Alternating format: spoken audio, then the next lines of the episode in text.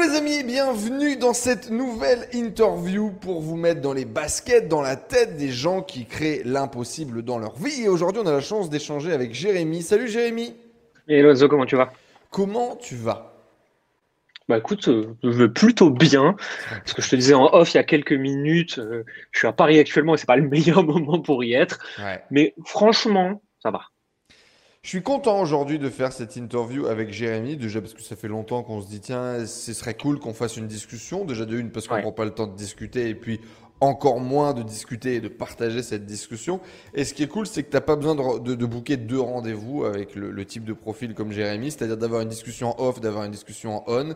Il y a très non. peu de chances que, que la discussion soit différente. Tu vois, je peux avoir une discussion Mhm. avec lui, vous la partagez et, et, et ça fait le ça fait le job.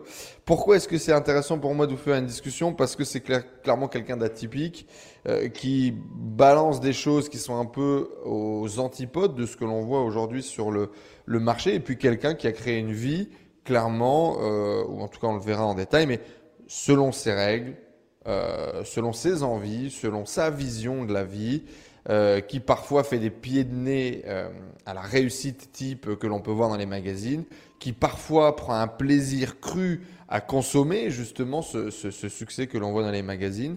Et c'est justement cette espèce de bipolarité, moi, qui m'intéresse beaucoup.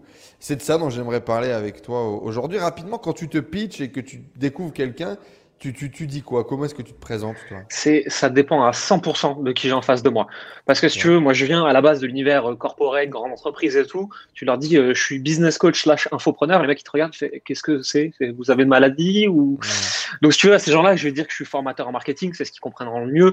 Euh, tu, tu peux dire tout un tas de choses, mais je pense que pour l'audience qui nous écoute aujourd'hui, le, le terme le plus générique, même si je l'aime pas et qu'on va pouvoir le dégommer un peu après, c'est business coach, je pense. Hmm.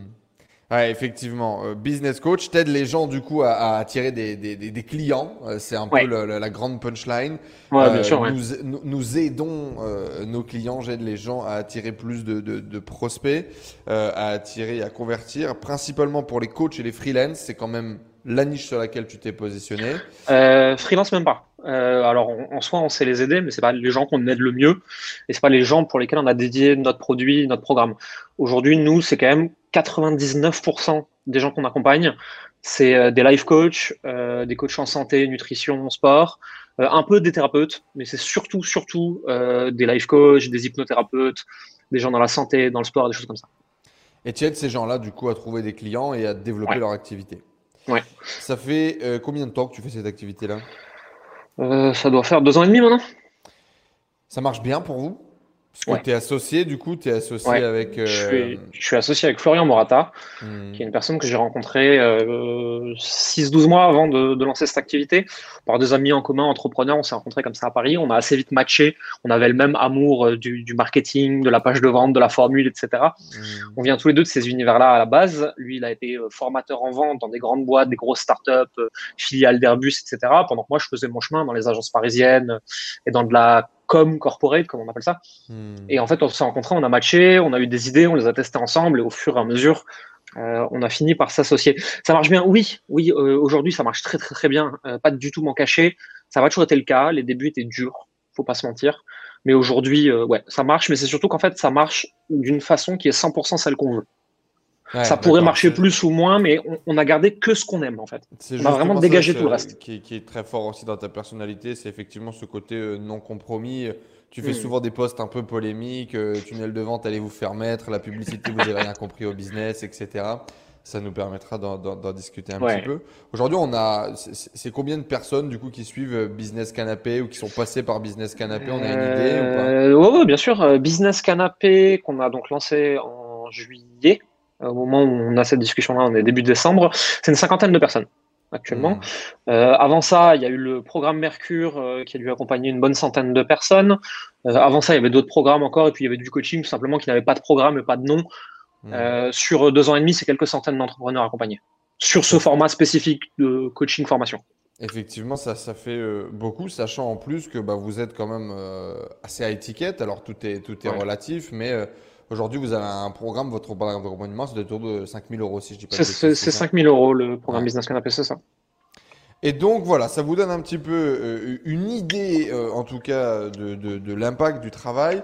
Et, et, ce qui est encore plus incroyable, c'est certainement euh, un quotidien fait de randonnée, de balade avec son chien et de sieste, ouais, de, de, de, de coupes de champagne. Et, et, là aussi, effectivement, tu vas pas mal casser les codes sur, hmm. je pense, le lifestyle, le côté un peu perfectionnisme, etc. Tu as fait quelques posts aussi euh, pour pas mal slasher euh, la spiritualité. On aura l'occasion d'en reparler un petit mhm, peu. Avec plaisir, oui. D'en reparler un peu après. Mais avant d'en être arrivé où t'en es aujourd'hui, Jérémy, raconte-nous un peu. C'était qui le, le petit Jérémy? C'était quoi euh, l'école, le lycée, le ah, collège Comment ah, Ah, c'était dur. Ah, c'était très très dur. J'étais très très timide. J'étais très très mal dans ma peau. Je trouvais pas ma place. Je savais pas qui j'étais. Hmm. Euh, j'étais un, j'étais au tout début, j'étais un, un, gamin de, de, famille relativement aisée euh, dans un collège public. Ça s'est pas bien passé. Ensuite, du collège public, je suis allé dans le privé.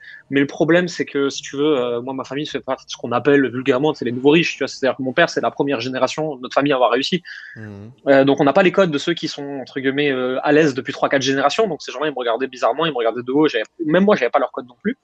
Donc, j'ai eu du mal à, à m'acclimater et tout. Et ma vie a commencé à aller mieux euh, vers la vingtaine, 18-20 euh, ans, je pense, avec la découverte du développement personnel, de la séduction, euh, commencer à monter mes propres projets, des choses comme ça. Avant, c'était dur, juste en fait, la, vie m'a mis des, claques dans les dents, mais pas que j'ai eu une vie particulièrement difficile. C'est juste que le petit Jérémy était pas du tout taillé pour le monde extérieur, quoi. Et donc, c'est, t'étais plutôt le mec qui traînait tout seul avec les potes un peu geek. C'était quoi? C'était. Euh, ça dépend de ça dépend de la période. Si tu veux, au collège public, j'étais effectivement plutôt avec les geeks. Euh, quand je suis arrivé dans le privé, en fait, si tu veux, les, les seules euh, trois, quatre personnes qui m'adressaient la parole, c'est ceux qui avaient des doudounes taquini parce qu'ils se reconnaissaient en moi. Hmm.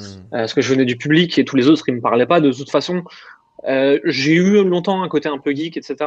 J'ai eu la chance de m'entourer assez facilement quand même. J'arrive facilement à me faire des potes. Hmm. Mais pendant très, très, très longtemps, j'étais pas de ceux qui étaient populaires, quoi. Hmm. Et, et, comment tu l'as vécu ça? Comment tu as vécu cette, cette période-là C'était dur, tu te sens seul en fait. Tu te sens seul, tu comprends pas pourquoi il euh, y a des gens qui ont l'air d'avoir tout ce que toi t'aimerais. Euh, tu idéalises leur vie, ceux qui ont entre guillemets la popularité à l'école. quoi. Je suis pas sûr qu'ils étaient nécessairement plus heureux que moi en fait, hein, mais à ce moment-là, je me disais putain, euh, moi aussi j'aimerais que les gens ils me kiffent, que moi aussi j'aimerais être populaire, moi aussi j'aimerais que les filles me regardent, etc. C'était pas le cas à l'époque, pas du tout, du tout. C'est venu bien plus tard. Non, c'est dur, tu te sens seul. Et à, ce moment-là, euh, tu as des idées, tu as des projets, tu as des envies? Est-ce que tu as des rêves de gosse?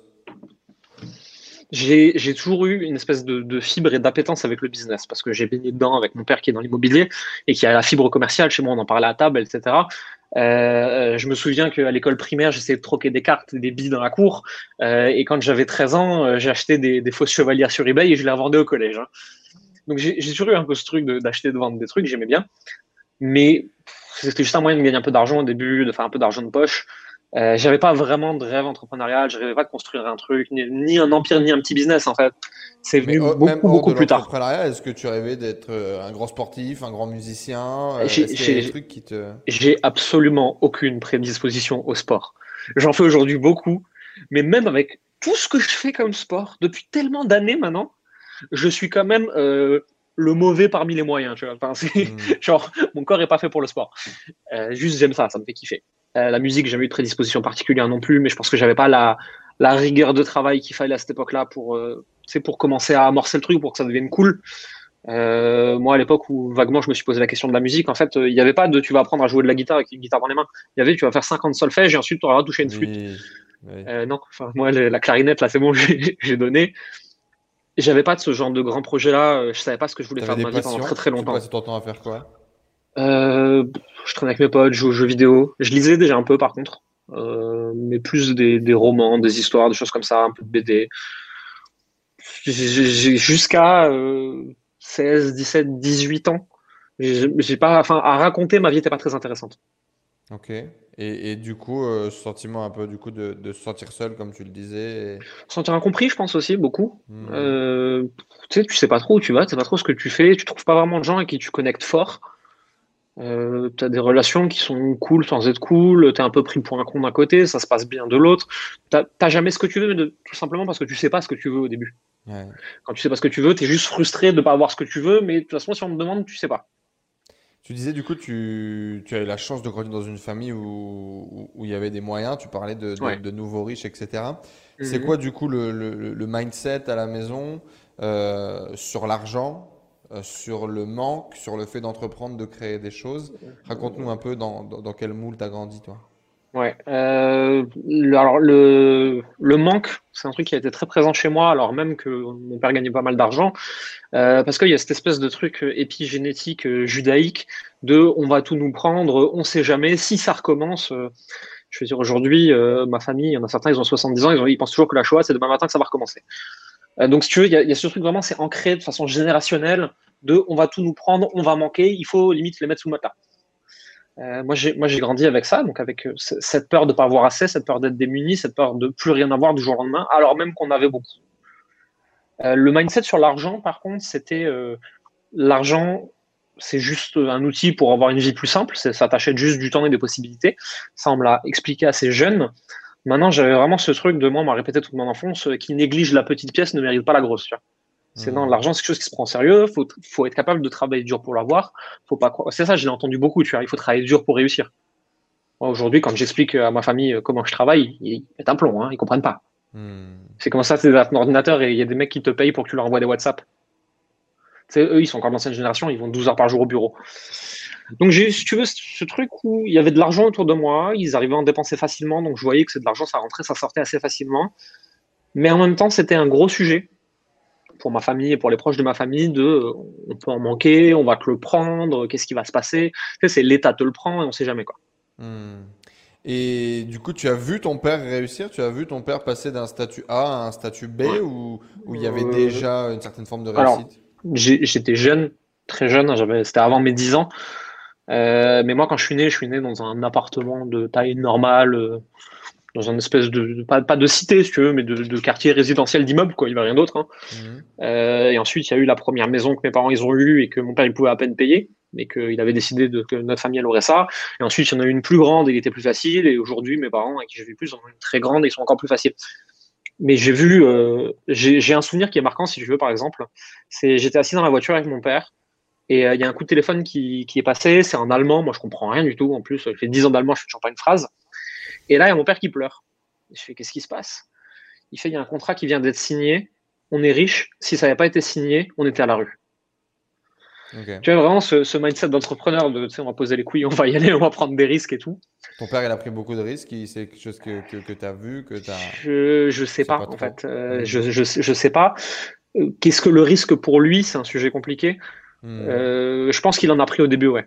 Mon père, euh, avant de faire ce qu'il fait aujourd'hui, il a eu deux dépôts de bilan dans des boîtes précédentes. Hmm. Donc c'est vraiment, il, y allait par le chemin difficile, quoi. Hein. il n'est pas capable de faire ce que nous on fait sur Internet avec le chemin facile. Et euh, prise de risque, ouais, je pense. Je pense hmm. qu'il y a eu un moment des prises de risque, et puis au fur et à mesure, avec les années, il en a pris de moins en moins. Tu as grandi avec ça, en tout cas. Ouais. Ouais, ouais. Et est-ce que on, est-ce qu'ils t'ont inculqué un peu le le, est-ce que tu as eu l'argent facile ou est-ce qu'ils t'ont fait bosser pour avoir de l'argent? Comment est-ce que, comment est-ce que ça a été transmis? Non, moi, j'ai pas du tout l'argent facile. J'avais un peu d'argent de poche, mais pas énormément. Hein. C'était quelques dizaines d'euros à l'époque. Voilà, c'était histoire de pouvoir faire deux, trois petits trucs, tu vois.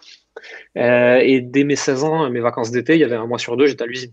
Hmm. J'étais dans les dépôts à porter les seaux, ou j'étais préparateur de commandes, enfin vraiment les vrais boulots de merde, quoi. Hmm. Et je me cachais entre les sacs de, ça, de ciment pour faire la sieste à midi et tout.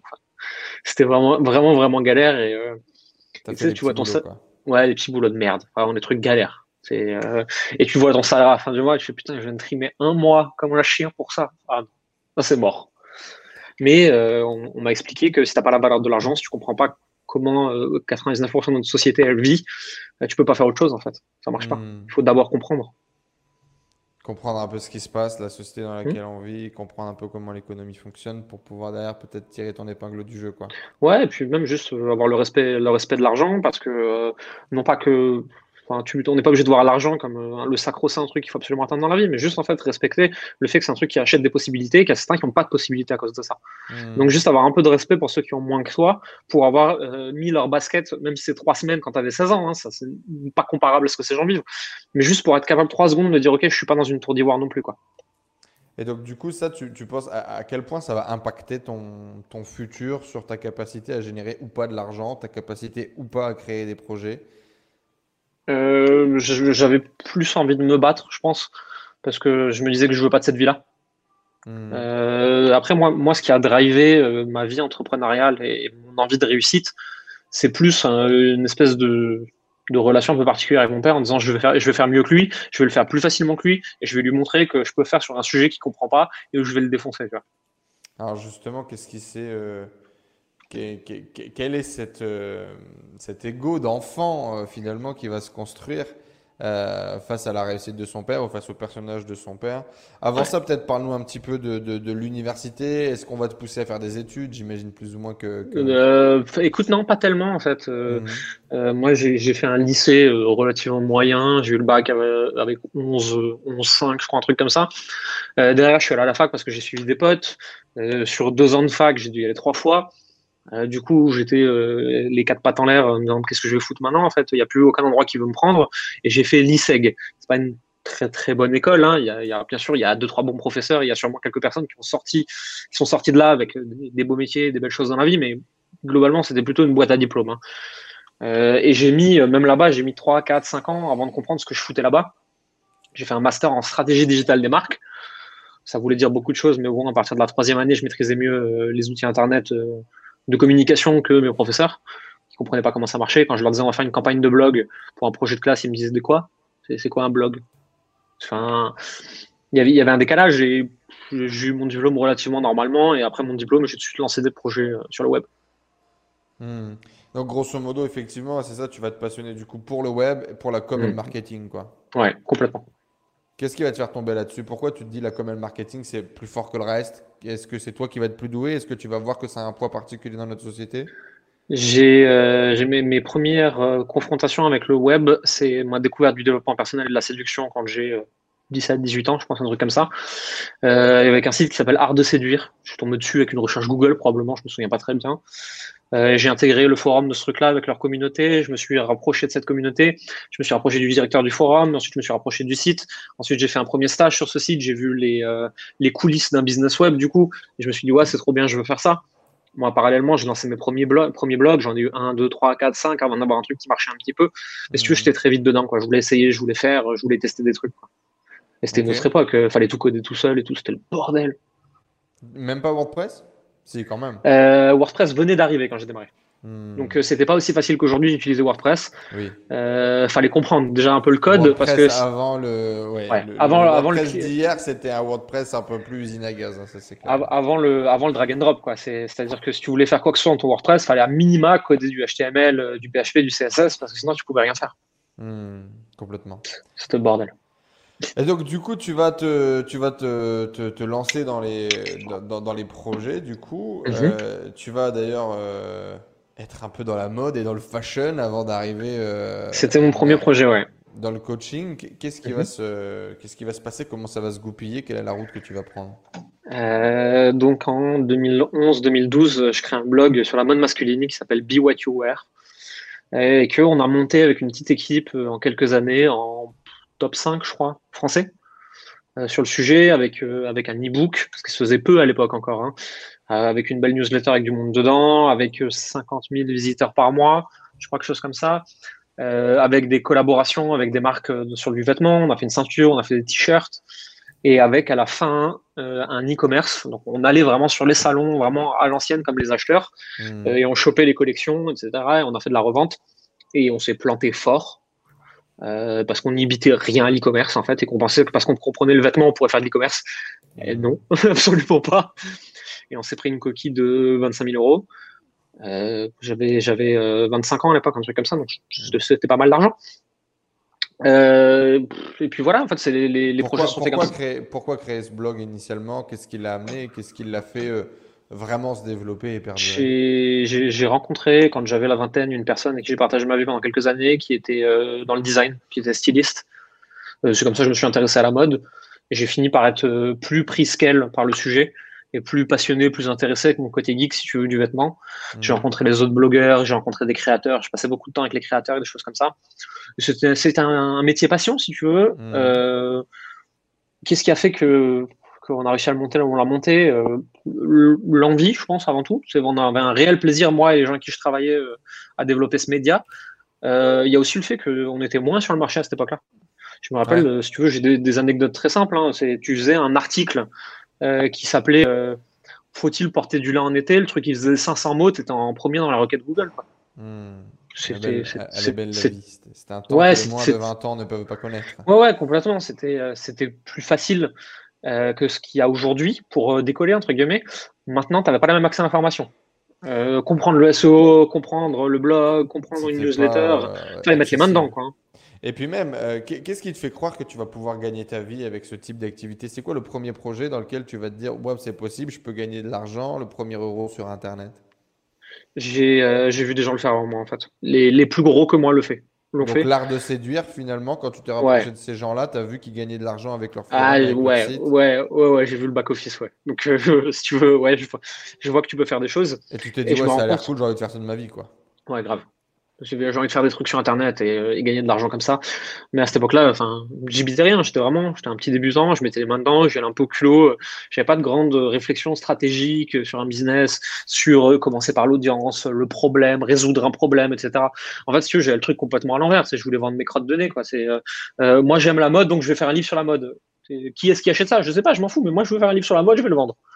Et t'as pas, je me posais pas la question. peur à ce moment-là, la confrontation peut-être aussi avec tes parents, avec la société, de, de t'as fait une grande école de, enfin t'as fait une école de commerce, euh, on a investi de l'argent, machin, euh, euh, tu vas devenir blogueur en 2011, 2012, les blogueurs ça n'existe pas. Personne qui me prenait, personne qui me prenait au sérieux. Voilà, ou presque. Ils se foutaient, ils se foutaient, ils se foutaient, tous de ma gueule. Euh, D'ailleurs, si tu veux une anecdote comme ça, je me suis embrouillé. On a fait un avenir romain avec un journaliste euh, du Parisien dans une press room euh, pour une OP Fiat, enfin un gros machin, hein. une grosse OP avec plein de journalistes de tous les médias, avec plein de blogueurs, plein d'influenceurs, c'était les débuts d'Instagram et tout. J'ai fait me mettre sur la gueule avec le journaliste du Parisien parce qu'il me dit ah parce que toi t'es influent, il me prend de haut comme ça. Je fais en même temps moi, mon média il est pas perfusé par l'État, j'ai plus de followers que toi quoi. Hmm. Nos métiers n'existaient pas à l'époque. Hmm. Euh, donc moi j'expliquais aux gens entre guillemets si tu veux que j'allais faire un livre et que j'allais faire quand, quand les gens te demandaient euh, comment tu allais vivre de ça tu leur expliquais pas euh, produits AdSense machin etc tu leur dis ah je fais un magazine et je vends de la pub. Et tu te simplifies la vie tu hmm. c'est comme aujourd'hui on me dit qu'est-ce que tu fais dans la vie? Et je suis formateur. Quand, quand, les personnes en face de toi ne comprennent pas et ne veulent pas comprendre mais qu'elles veulent juste te mettre dans une case donne-leur une case. Ça sert à rien de t'énerver. Donne-leur une case. veulent, quoi. Ouais, complètement et donc, du coup, euh, tu crois, tu te lances ce truc dans la mode, ça commence à marcher un petit peu et tu te dis, euh, tu vas créer un livre et tu vas développer ce projet. C'est un peu le plan. Ouais, c'est ça. Le livre, on l'a, on l'a kickstarté sur Ulule à l'époque. Euh, et c'est comme ça qu'on a fait les premiers 1500 euros, je crois. Sur un livre à 19 balles, on était content. Hein. Ou pas à 19 balles, je crois, 17 balles, je sais plus. ce qui a payé la prod papier, ce qui a payé les graphismes, les machins, les trucs, et qui a dégagé quelques euros derrière, pas grand chose. Hein mais ça prouvait qu'on euh, pouvait le faire, ça marchait. Il y avait des gens qui voulaient payer pour avoir accès à de l'information en plus. Et à partir de là, du coup, ça y est, c'est parti. C'est le début. Sur toi, tu y crois. Et... Ouais, mais c'était encore dur. C'était encore dur parce que je savais pas vendre. J'habitais rien en marketing web. Je comprenais le marketing corporate des grandes entreprises, mais j'habitais rien en marketing web. Euh, je savais pas créer un produit, je savais pas réfléchir à une stratégie de monétisation. En Moi, parallèle de ça, tes salariés à l'époque, c'est ça qui te permet de bouffer? Euh, non, non, c'est un deal avec mes parents en disant j'ai 12 mois pour y arriver. Ok, donc tu étais salarié avant, tu as bossé pour des agences J'ai fait plein de. Fait, euh, non, non, les, les agences, c'est bien après. Ah. En gros, si tu veux, c'est euh, je finis les études, je lance des blogs, je fais des blogs pendant quelques années. le blog dans la mode s'arrête parce qu'on part tous faire d'autres choses de nos vies, parce qu'on n'a plus envie de travailler sur ce projet tous ensemble et que tout le monde continue sa vie. j'ai plein de compétences, je me dis, OK, qu'est-ce que j'en fais? C'est là que je suis parti en freelance d'abord et ensuite que j'ai créé une agence, etc. D'accord. Donc, tu as, démarré directement. Tu n'es pas passé par la case salariée. Tu t'es dit, allez. Non, non. Euh, j'ai fait des stages. J'étais un très mauvais stagiaire. Euh, J'étais pas fait pour être. Je suis, je suis pas employable, en fait. Je suis trop con. pas... Mon rapport à la hiérarchie marche pas. c'est pas, pas possible. Euh, je suis un très mauvais exécuteur. Alors, du coup, qu'est-ce que tu allais chercher à travers l'entrepreneuriat? Moi, moi, avant tout, j'ai un, grand besoin dans la vie, c'est qu'on me foute la paix. C'est qu'on me foute une paix royale, qu'on me laisse faire ce que je veux, comme je veux, avec qui je veux, et qu'on me. Je, veux, je veux pas de contraintes. J'ai vraiment une espèce de grosse aversion à la contrainte. Et donc, forcément, le milieu de l'entreprise, euh, c'est compliqué, tu vois. Alors, certains diraient, euh, entrepreneur, c'est des contraintes aussi. Oui, mais c'est moi qui décide. c'est moi le chef. C'est mes contraintes, c'est moi qui les crée.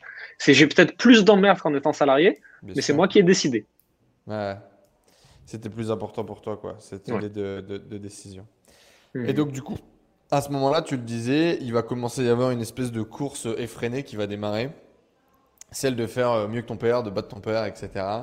Euh, comment est-ce que ça va naître, ce truc-là? Comment est-ce que tu vas le voir se développer? Et quand est-ce que tu vas le conscientiser surtout? Parce que j'imagine que tu dis ça aujourd'hui, mais à l'époque, tu ne l'avais pas forcément en tête. Euh, à l'époque, j'en avais aucune idée. Euh, D'où c'est né? Euh, Quand moi j'étais ado, post-ado, on va dire, mon père n'était pas beaucoup là. Il bossait énormément, énormément, énormément pour que nous on manque de rien. il n'était pas là 12 heures par jour. forcément, il était très stressé aussi, tu vois, donc il n'était pas facile à vivre. moi, j'étais en pleine rébellion, donc j'étais probablement pas très facile à vivre non plus. Et donc ça clashait pas mal, quoi. Euh, on s'engueulait fort tout le temps. Complètement con comme n'importe quel ado, quoi. Oh, complètement. C'est, tu veux, donc euh, un ado complètement con euh, avec un père stressé qui te fait une crise d'autorité, non, ça pouvait pas marcher, quoi. C'était, on avait une relation dégueulasse. Hmm. et à ce moment-là, c'était entre guillemets, si tu veux, inconsciemment, c'était, je vais lui prouver que je peux y arriver sans être comme lui. Tu Mais effectivement, ça, je l'ai conscientisé, mais des années après des années après. C'est, j'habitais plus dans la même ville qu'eux, j'étais parti dans mon coin, je lançais mon business, je me suis fait coacher, je commençais à gagner de l'argent, j'ai commencé à avoir des problématiques de vie que mon père il avait quand j'étais plus jeune. Je commençais à me rendre compte de ce qu'il avait vécu. Euh, à côté de ça, je faisais des coachings qui me font aller en profondeur, etc. J'en fais encore aujourd'hui d'ailleurs. Et à un moment, juste, j'ai eu des discussions avec lui et je lui dis, mais en fait, t'es passé par ça, ça, ça. Il me fait, bah, tu crois Je fais, oh, putain, c'est dur.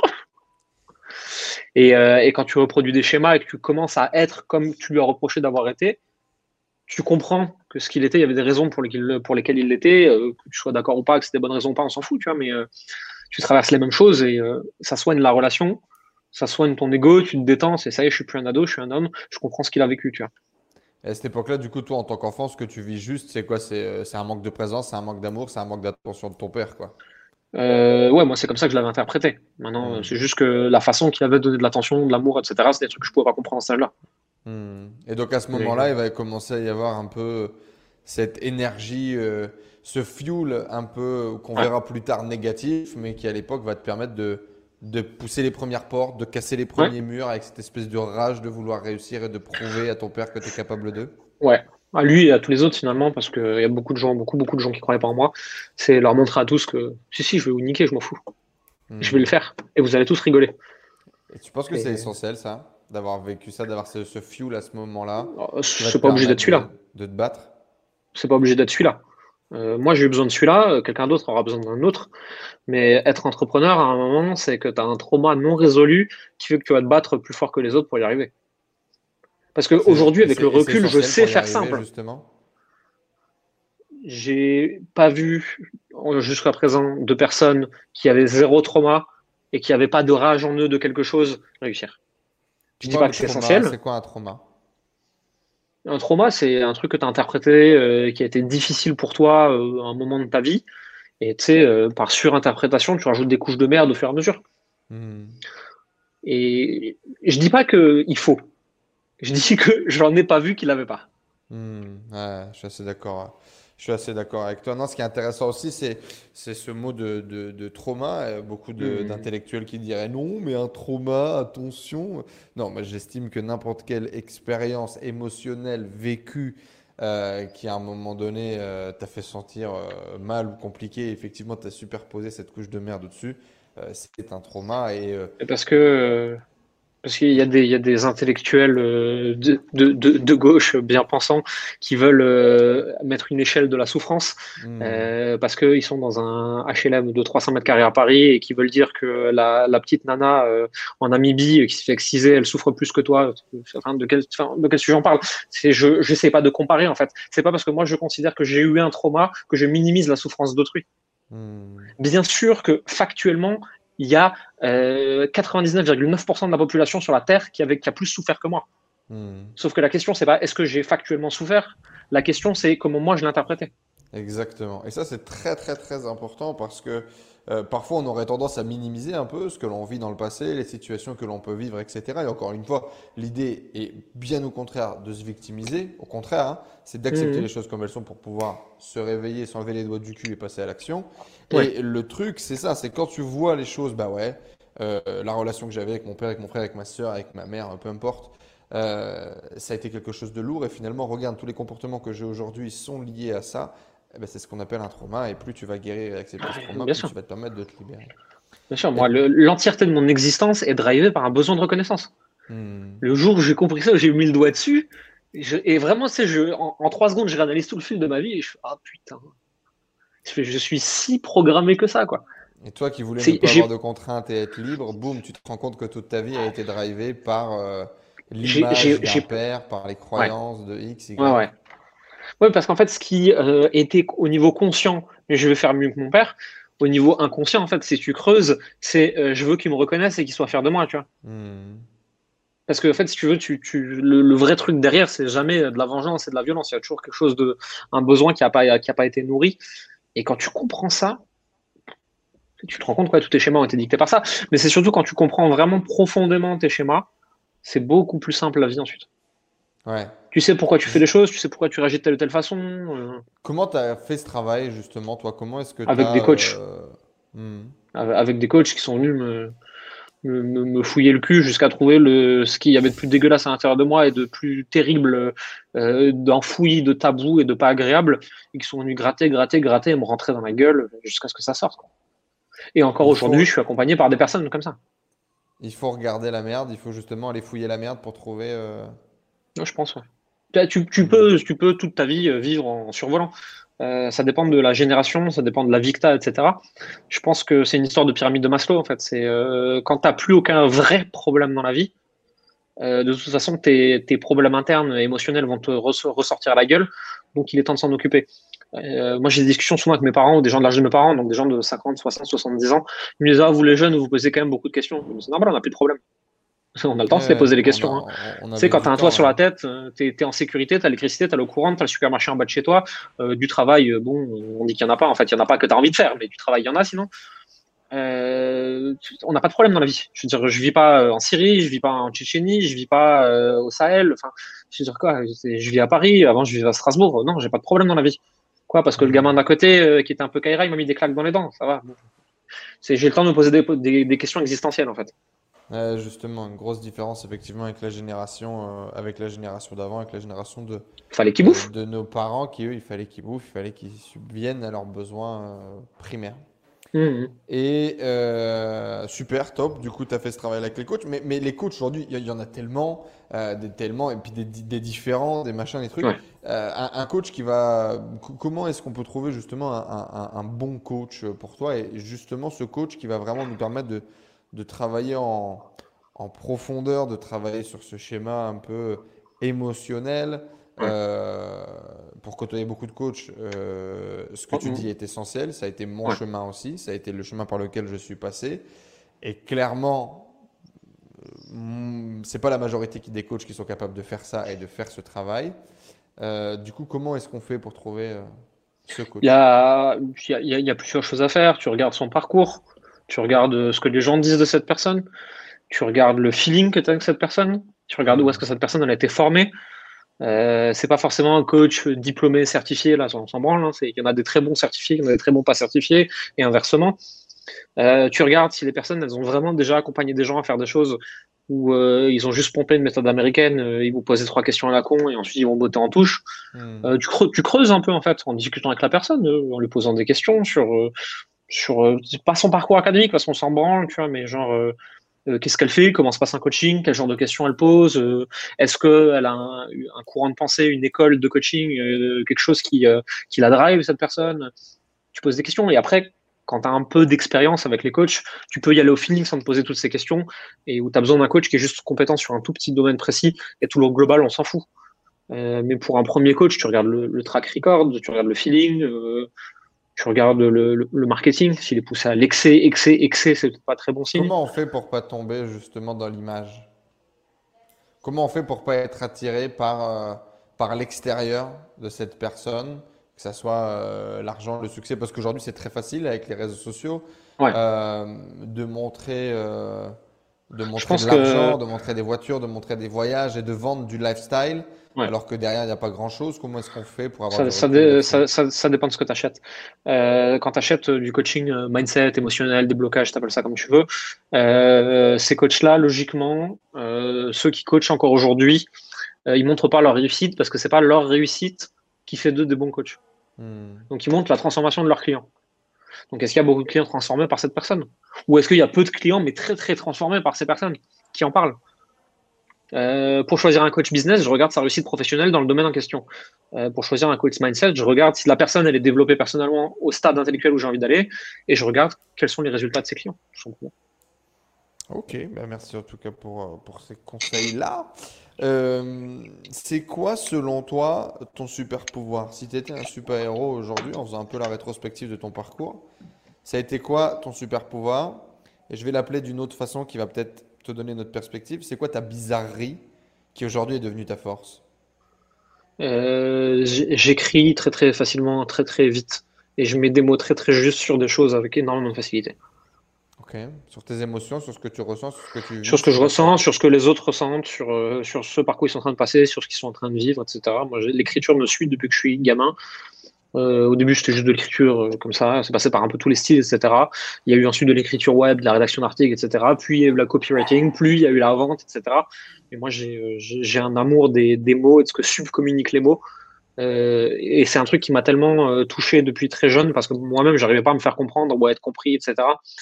que j'ai développé ce talent plutôt que super pouvoir, je pense, en fonction d'une frustration et d'une douleur. C'est j'avais mal de ça et donc Visiblement, j'ai une connexion de gitan. Visiblement, j'ai une connexion de gitan et une femme de ménage qui fait du bruit. Euh, du coup, tu disais, ça te suit depuis très jeune. Euh, ouais, c'était, euh, c'est, né de, c'est un talent plus qu'un super pouvoir et c'est né d'une douleur. Ta connexion, elle marche plus du tout. ouais, c'est. Je respire comme ça très profondément. En mode Bouddha sur sa montagne pour rester calme. Tu disais du coup, euh, c'est l'écriture qui te suit depuis très jeune. Ouais, euh, et que c'est un talent plus qu'un super pouvoir et que c'est né de la difficulté que j'avais à me faire comprendre euh, et moi à comprendre les autres. Et en mettant les mots sur les choses, j'ai développé ce talent pour l'écriture. Et c'est ça qui fait que. si tu veux des exemples parlants, c'est euh, anecdote que, que Pierre Godard, un, ami associé, ancien client, etc., qui raconte régulièrement. C'est qu'il m'a vu euh, dans le taxi à Bangkok à 3 heures du matin, un peu pété, taper un mail sur mon téléphone de façon frénétique, comme si j'étais un autiste en transe. en genre 6 minutes, et l'email le lendemain, il a fait plusieurs milliers d'euros de vente. Hmm. Donc c'est l'écriture, quoi. C'est ta capacité à mettre des mots, à, transmettre à travers l'écriture. Euh, justement, on reviendra peut-être un petit peu après sur ton, ton, schéma de vente et ta façon de, mhm. travailler qui est un petit peu, qui est un petit peu atypique. Euh, Partage-nous euh, aujourd'hui les, les, deux trucs dans lesquels tu es le moins fier. Les deux merguez, les deux plus grosses merguez que tu as fait, les trucs que tu mets pas sur ton CV, les trucs que tu dis pas systématiquement. Il euh, y, a, y, a, la grosse coquille que j'ai pris en e-commerce. Euh, mais si tu veux prendre une coquille en e-commerce, c'est pas un truc dont je suis pas fier. Mais c'est un truc que j'ai fait par ego où je voulais absolument choper et ramener en Europe euh, une marque japonaise qui s'appelle Haversack. Euh, très belle marque, des très très beaux produits. Et il y a personne qui vendait ça en Europe. Fait pas, ça fait pas du tout japonais pour le Non, pas du tout. mais... non, non, mais pour le coup, c'est une marque très très japonaise, même dans leur style, etc. Et il n'y a personne qui vendait ça en Europe et surtout en France. Et moi, j'étais là, j'étais mes bandes de cons.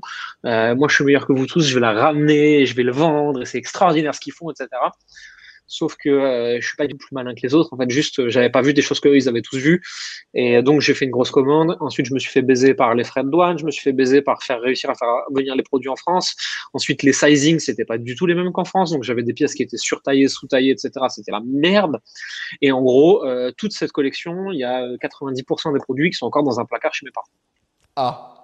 Donc, effectivement, c'est. ça n'a jamais été vendu. Personne n'a jamais voulu acheter ça. C'est un bel apprentissage. Ah, j'ai appris très fort. Euh, je pense que c'est. À ce moment-là, comment tu le vis du coup? Le process, à mal, à mal, à, la, que tu prends sur le chemin? Ah, la frustration de ouf. Tu te crois plus intelligent que les autres et ça marche pas. Et t'en veux à la terre entière. C'est genre bande de cons. Vous voyez pas comme je suis bon.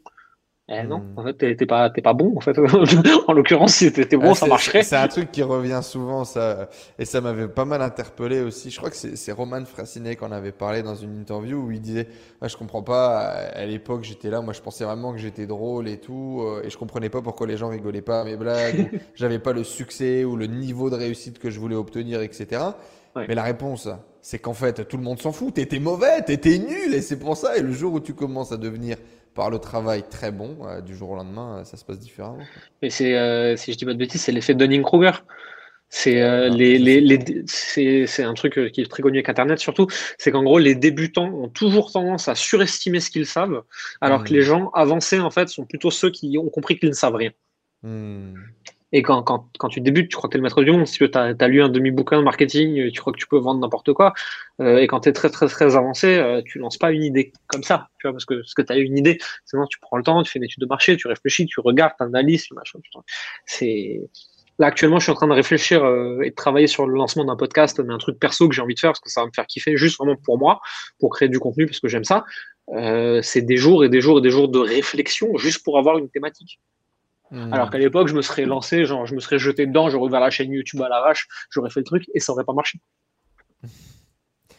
C'est quoi le deuxième truc, du coup, euh, qui t'a marqué Une deuxième merde, euh, une grosse erreur J'ai hein.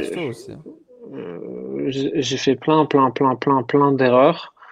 un truc dont je suis pas fier et que je raconte, j'ai déjà raconté, mais je raconte peu.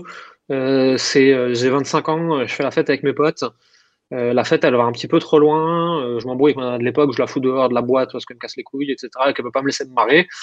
Euh, je fais chier tout le monde, je titube sur place avec mes bouteilles de champagne. et je me réveille le lendemain matin en soins intensifs avec des tuyaux partout et un médecin qui me demande pourquoi j'essaie de me suicider. Mauvais délire. Mauvais délire. Et, très, mauvais, très très mauvais délire. Et j'ai passé. T'as un trou noir, tu t'en souviens pas ou... Oh si si, je me souviens de tout.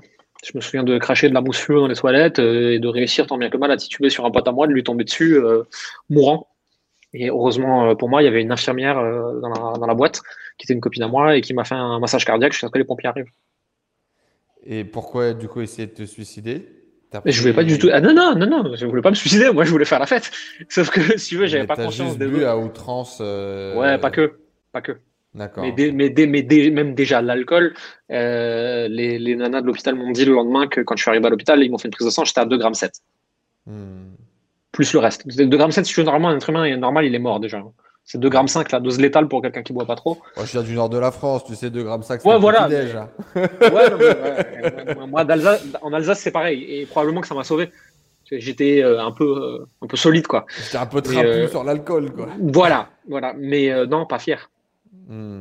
Pas fier du et, tout. Et, aujourd'hui, avec du recul, euh, c'est quoi?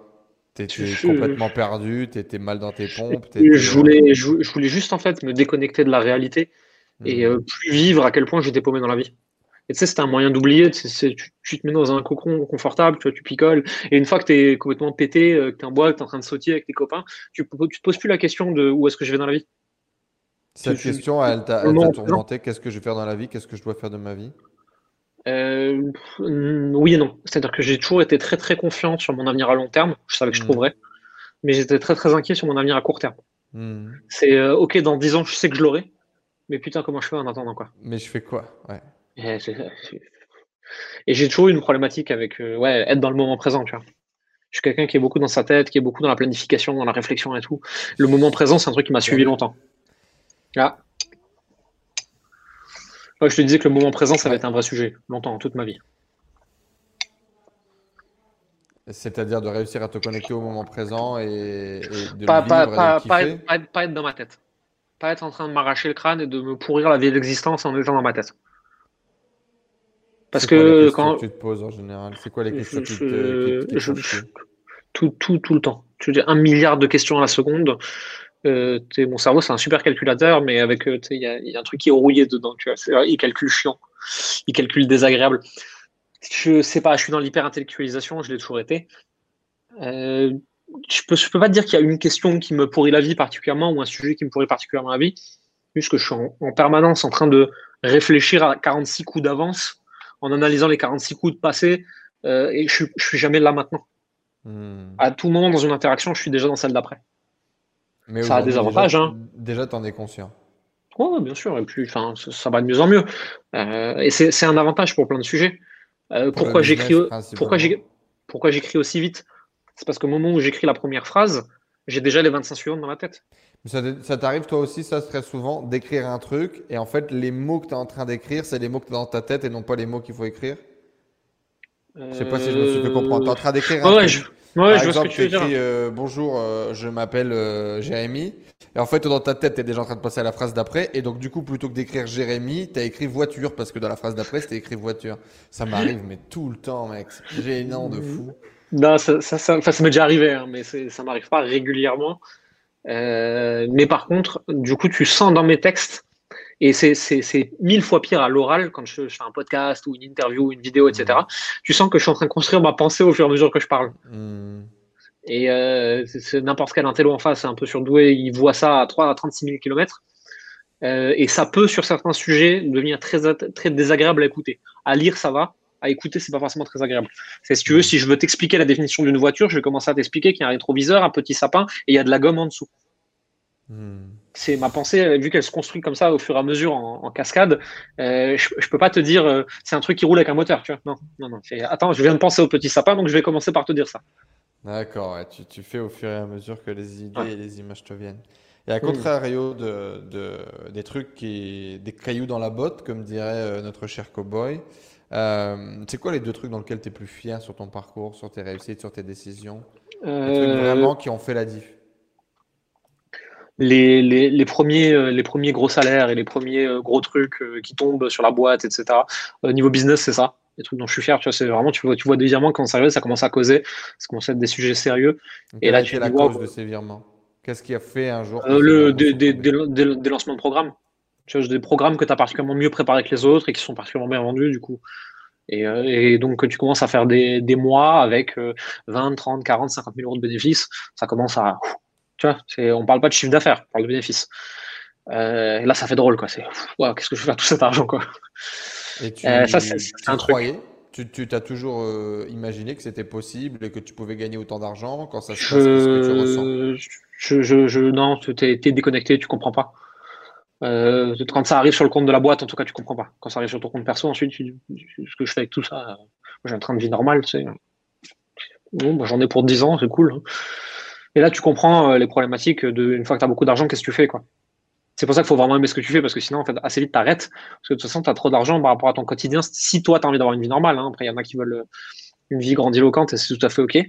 Euh, et ceux-là, ils vont se battre pour plus d'argent. Moi, à un moment, si veux, ça fait un moment que je gagne plus que ce que je dépense. Quoi. Hmm. Donc, ça, c'est une fierté d'arriver là. Est-ce que tu, tu, tu, pètes un câble ou pas? Quand ça arrive, quand ça tombe? Non, moi, j'ai pas pété un plomb. Euh, je pense que tu peux, hein. Je pense que tu peux, mais euh, c'est finalement arrivé assez tard à l'échelle de ma vie. Et, euh, puis j'avais eu une éducation financière, j'avais eu de l'argent familialement plus jeune et tout, donc non. C'est un peu you-you les Indiens, c'est foufou, tu vois, parce que c'est ton argent qui gagnait tout seul et tout. Mais, mais c'est pas, pas des sommes qui m'impressionnaient, tu vois. Ça m'impressionnait d'avoir réussi à les faire moi-même. Hmm. Mais ça t'as pas, pas fait les erreurs de jeunesse de dépenser inutilement, de dépenser n'importe comment?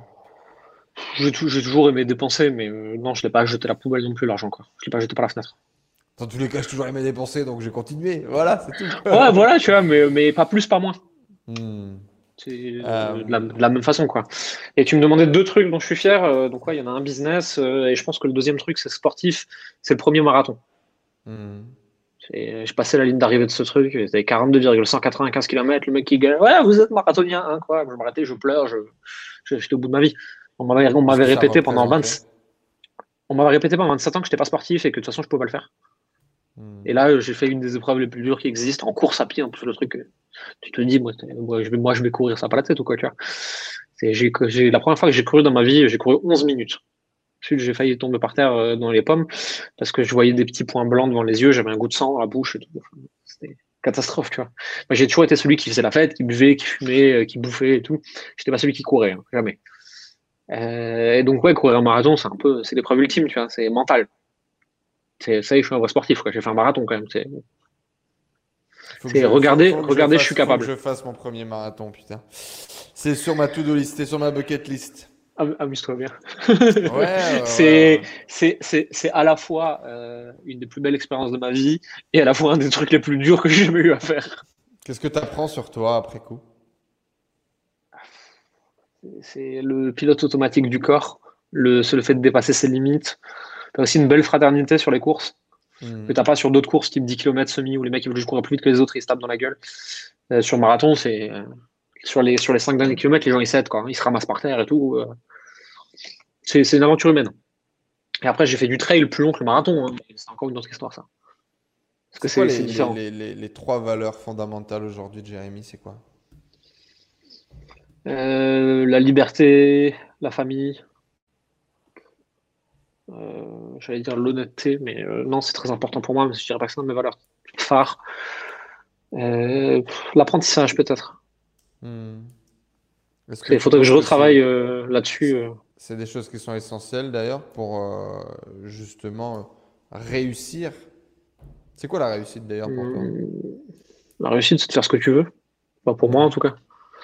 Essentiellement, non, parce que non, c'est un, un, truc d'intello de vouloir toujours apprendre, toujours savoir plus de choses. Euh, je pense que les entrepreneurs qui sont, euh, j'allais dire un peu plus cons, mais c'est pas du tout le bon terme, euh, qui sont un, peu moins surdoués, obsessionnels d'apprendre des trucs, ils y arrivent mieux. Ils font du meilleur business que, que ceux qui, qui, se posent plus de questions et qui veulent apprendre tout seul plein de trucs et qui veulent tout savoir et tout. parce qu'un entrepreneur, en fait, c'est quelqu'un qui est normalement censé se, baser sur le savoir d'autrui. Pas mmh. essayer d'en acquérir toujours plus soi-même, tu vois. Mmh. Je, je, pense que l'entrepreneuriat, c'est pas forcément fait pour les gens trop intelligents il devrait pas faire ça, il devrait être chercheur, tu vois, je sais rien. Euh, donc non, c'est pas essentiel. Euh, ouais, je pense. Vas-y, vas-y. Je pense que la, valeur liberté, foutez-moi la paix, je fais ce que je veux, elle est importante chez les entrepreneurs. Maintenant, la valeur euh, apprentissage, savoir, connaissance, pas forcément. Ça dépend. Tu parles d'un télo, tu, tu, tu, parles de, de, capacité intellectuelle euh, peut-être un peu plus développée que, que, la moyenne. Mhm. Euh, pourtant, euh, tu le disais toi-même, tu as eu ton bac avec 11, tu ne te considérais pas particulièrement comme quelqu'un d'intelligent. Est-ce que tu as découvert ton intelligence? Est-ce que tu as pris une revanche euh, sur ton passé, peut-être en devenant peut-être plus travaillant, plus discipliné Est-ce que c'est en découvrant certaines disciplines que tu t'es mis à travailler?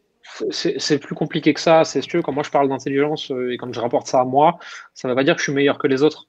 Euh, en fait, l'intelligence, il y a beaucoup de gens qui considèrent que c'est un truc fou et que c'est un truc à valoriser et que les gens plus intelligents sont meilleurs que les autres, etc.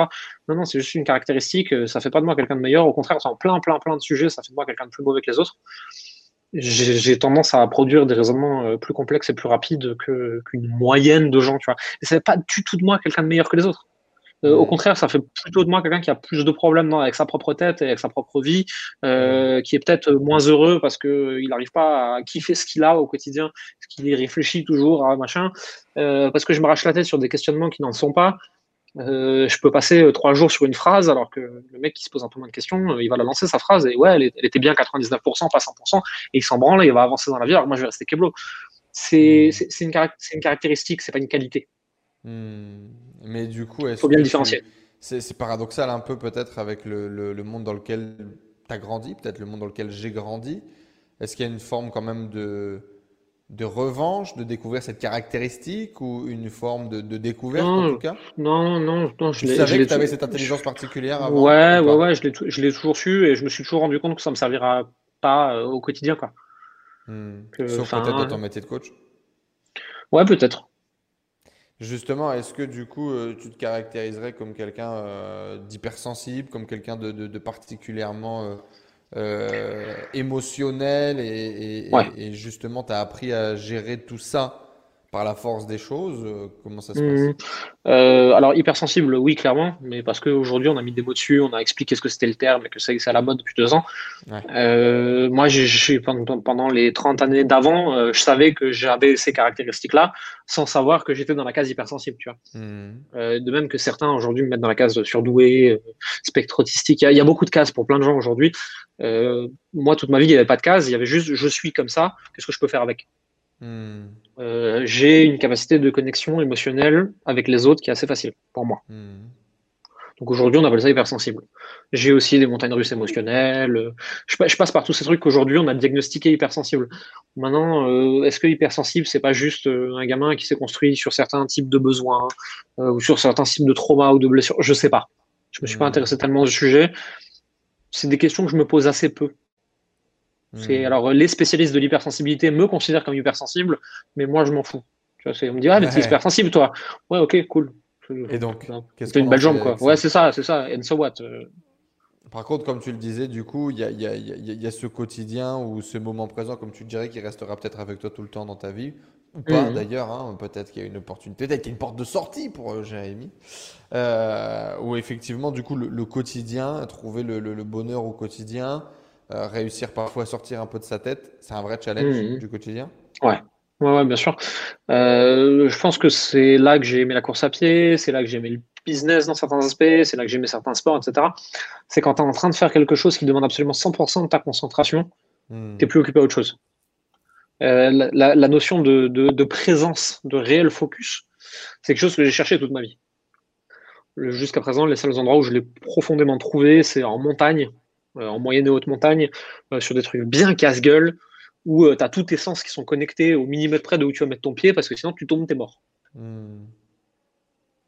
Et justement, du coup, tu as crafté un petit peu une, une vie qui t'est propre, parfois à l'opposé même de la vision un peu stéréotypée de l'entrepreneur qui se lève à 5 heures du matin, qui fait sa morning routine, euh, tu fais les choses un peu différemment et, à ta sauce. Est-ce que tu peux nous raconter un peu ton quotidien, comment tu l'as développé? Est-ce qu'au début, tu as essayé de mhm. copier euh, les grands modèles? Ouais. Euh, ouais, bien sûr. J'avais au début, j'avais, je me levais très tôt, je me couchais très tard, je bossais 14 heures par jour, j'enchaînais coaching sur coaching sur coaching sur coaching, vraiment dans le hustle, work hard. Ouais, on est fatigué, mais c'est pas grave, on va pas mourir en n'ayant pas réussi. C'est vraiment ça le truc à l'américaine, à la con. Là. Euh, en fait, je me suis juste épuisé. J'étais à bout de nerfs tout le temps, j'arrivais plus à rien faire. Et à un moment, je me suis dit, est-ce que je pourrais pas faire plus simplement? Est-ce que ça vaut le coup d'être plus fatigué? Est-ce que j'ai vraiment plus de résultats? C'est venu petit à petit. Aujourd'hui, euh, je respecte mon rythme biologique, en fait. Mais aujourd'hui, je suis, je suis vite fatigué. Si tu mets trop de trucs dans ma journée, ça me casse vite les couilles. Mmh. Euh, j'aime avoir beaucoup de rien dans ma journée pour faire ce que je veux, en fait, en fonction du moment. moi, aujourd'hui, ma journée type, c'est que je me réveille entre 5 et 6 heures. Euh, pas du tout pour une histoire de Miracle Morning, ça, c'est la con. Euh, juste parce que c'est mon rythme.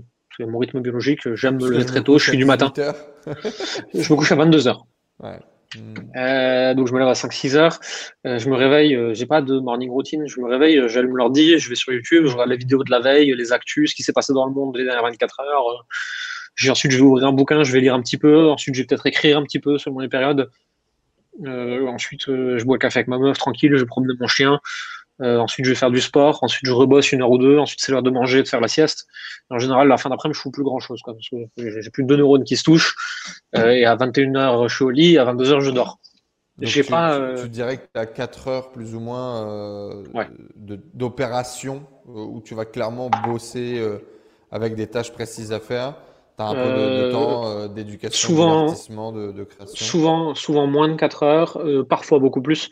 J'ai pas du tout de problème avec bosser 12, 14, 16 heures d'affilée s'il y a un, truc qui doit sortir et qui doit être fini. Mmh. Euh, on l'a déjà fait avec Florian. maintenant, la plupart du temps, je suis plutôt sur 2 heures par jour.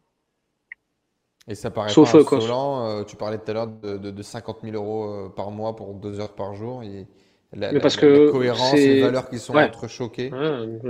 parce qu'en fait, euh, c'est un truc qu'il faut accepter, ça fait partie de la dure réalité de la vie. Tu n'es pas payé à hauteur de ce que tu travailles. C'est parce que tu travailles plus dur que tu es mieux payé. Sinon, les, les, ouvriers qui crèvent dans les usines à l'autre bout du monde, euh, ils seraient bien mieux payés.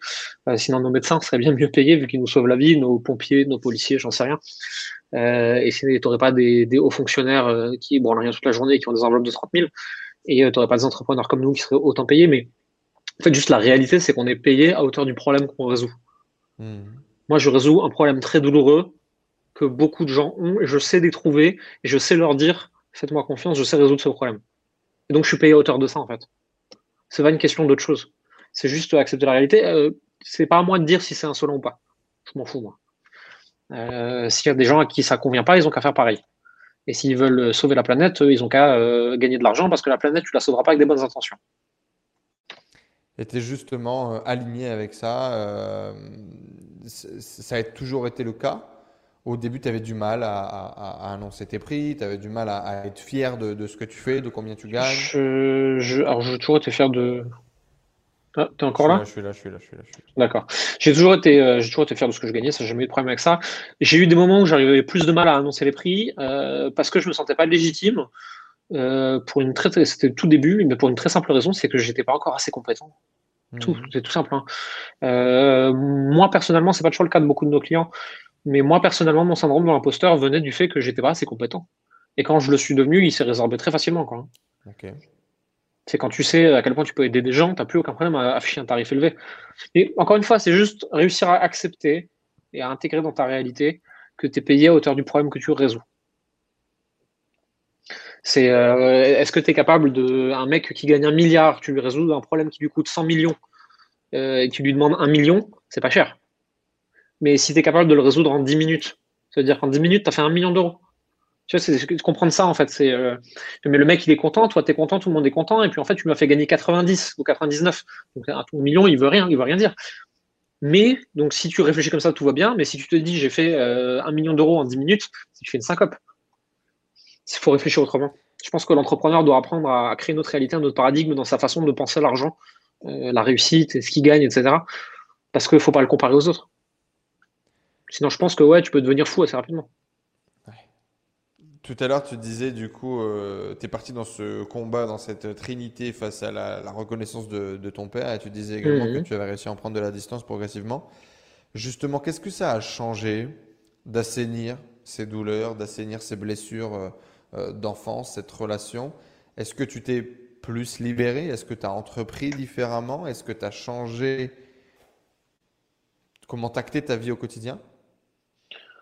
Euh, je sais pas si ça a profondément changé moi ou mon, business. Franchement, j'en sais rien. Je saurais pas te dire. Je me rends pas compte en tout cas. Euh, ça a surtout soigné mes relations familiales et c'est quand même vachement plus agréable d'avoir des relations apaisées avec sa famille, euh, des relations saines et sympas et où tu t'entends bien avec eux et où il n'y a pas de, colère, des choses comme ça, tu vois. C'est surtout ça en fait, c'est que je, je suis un humain peut-être plus serein depuis que j'ai soigné ces relations-là. Ouais, et du coup, plus serein, tu prends aussi des décisions, j'imagine, un petit peu différentes quand même. On, peut, on peut, quand, quand tu es plus posé dans tes assises, euh, on peut moins te chauffer sur ton ego. Ouais, ça c'est une évidence. Moi, c'est donc c'est en tant que bon homme euh, qui a grandi euh, génération fin 80, début 90, machin, j'ai l'impression qu'on est tous un stéréotype de nous-mêmes. Hein. Mais même combat, reconnaissance, etc. Et, et, le jour où j'ai réussi à regarder ça dans le miroir euh, sans baisser les yeux, euh, en acceptant mes défauts, mes parts d'ombre, cette rage que j'avais à l'intérieur de moi, à donner de l'amour réel, à voir l'amour dans, dans, dans, le rôle de mon père, dans sa parentalité, etc. Ben, j'ai arrêté de faire des projets euh, pour être reconnu, en fait, ou beaucoup moins, ou différemment, tu vois. Et donc, effectivement, moi, ça a directement impacté vraiment mm. ben, mon quotidien, quoi comment je me sentais, ah. mais également les projets que je développais. C'est ouais, c'est choisir qu'est-ce que tu veux faire. En fait, c'est est-ce que tu veux être entrepreneur, gagner de l'argent, tu vas pas être aimé, ou est-ce que tu crées un truc pour la fame, mais parce que tu veux être reconnu et aimé, euh, mmh. tu ne gagneras pas d'argent. En plus, tu te feras défoncer encore plus. Donc, euh. mmh, complètement. Il y, a des chances effectivement que tu te fasses défoncer encore plus. Ouais, au final, c'est c'est tu, ouais, tu prends tu prends par là où tu voulais quoi. Eh ben merci euh, en tout cas euh, Jérém, c'était un vrai plaisir de pouvoir te découvrir euh, sous cet angle. Est-ce que tu aurais un petit message à laisser à tous les gens qui, qui, nous regardent, qui nous écoutent, qui veulent lancer un projet, qui veulent lancer un premier blog, qui se lancent dans le coaching? Est-ce qu'il y a, y a, une petite morale que tu essaies de laisser derrière toi? euh, il y a plein de choses et selon les périodes, j'ai toujours ma, phrase de père Fourat, c'est qui va bien et tout. Et là, mm. franchement, j'en ai pas trop, mais euh, si on suit ce qu'on a, ce qu'on a dit la dernière heure, je pense que euh, réussir selon ce que tu appelles réussir euh, en tant qu'entrepreneur et lancer un projet, n'importe qui peut le faire. Maintenant, la question, c'est est-ce que toi qui écoutes, tu auras l'envie et la détermination d'aller fouiller en toi et de résoudre ce qu'il y a à résoudre pour le faire? Parce qu'en termes de, travail et de complexité d'un business, c'est pas si compliqué que ça.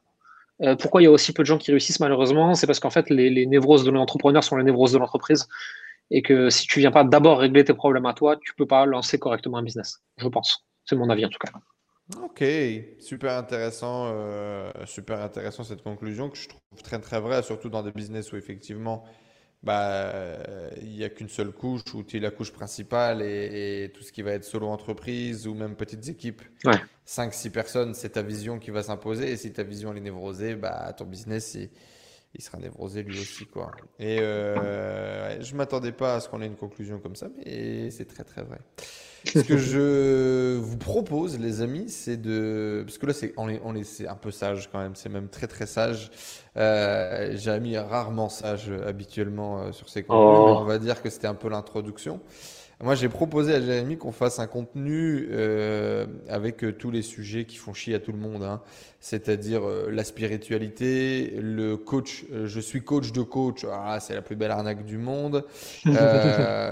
gagner beaucoup d'argent dans un monde où la majorité des gens crèvent de faim et où il y a des SDF qui font dans la manche en bas de chez toi. Comment est-ce que tu vis ça? Est-ce que tu n'as pas l'impression d'être un gros connard?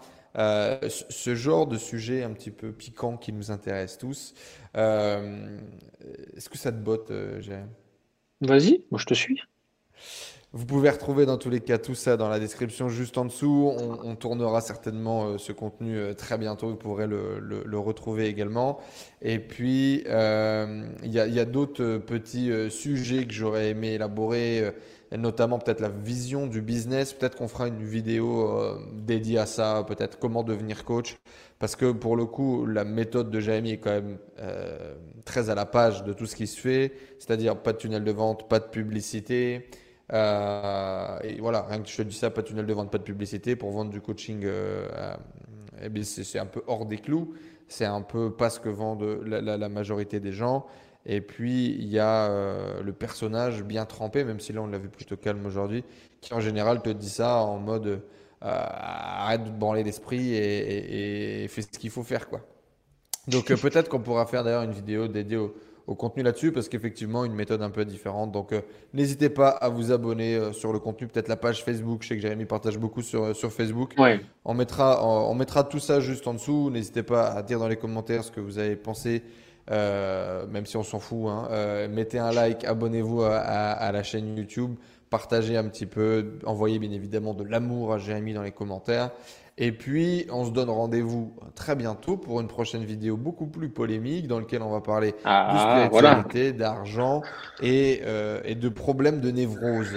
Ah voilà, euh, voilà. Moi, moi, je vais pouvoir gueuler sur les gens maintenant. Ah, t'es, venu pour ça. T'es, venu mais ouais, Moi, je, moi, je suis venu pour ça. On parle de mon enfance. Bon, bah, je vais, je vais pas gueuler sur le petit Jérémy. Euh. je suis bienveillant. je suis bienveillant avec lui. Mais alors, du coup, la prochaine fois, moi, je vais pouvoir engueuler des gens. Eh ben, allez, passons tout de suite à l'épisode Engueuler les gens. On se donne rendez-vous, les amis, dans un prochain contenu. Merci à vous d'avoir suivi cet épisode et merci à toi, Jérémy, d'être venu partager en toute transparence ton histoire et ton apprentissage. Merci. Avec plaisir. Ciao.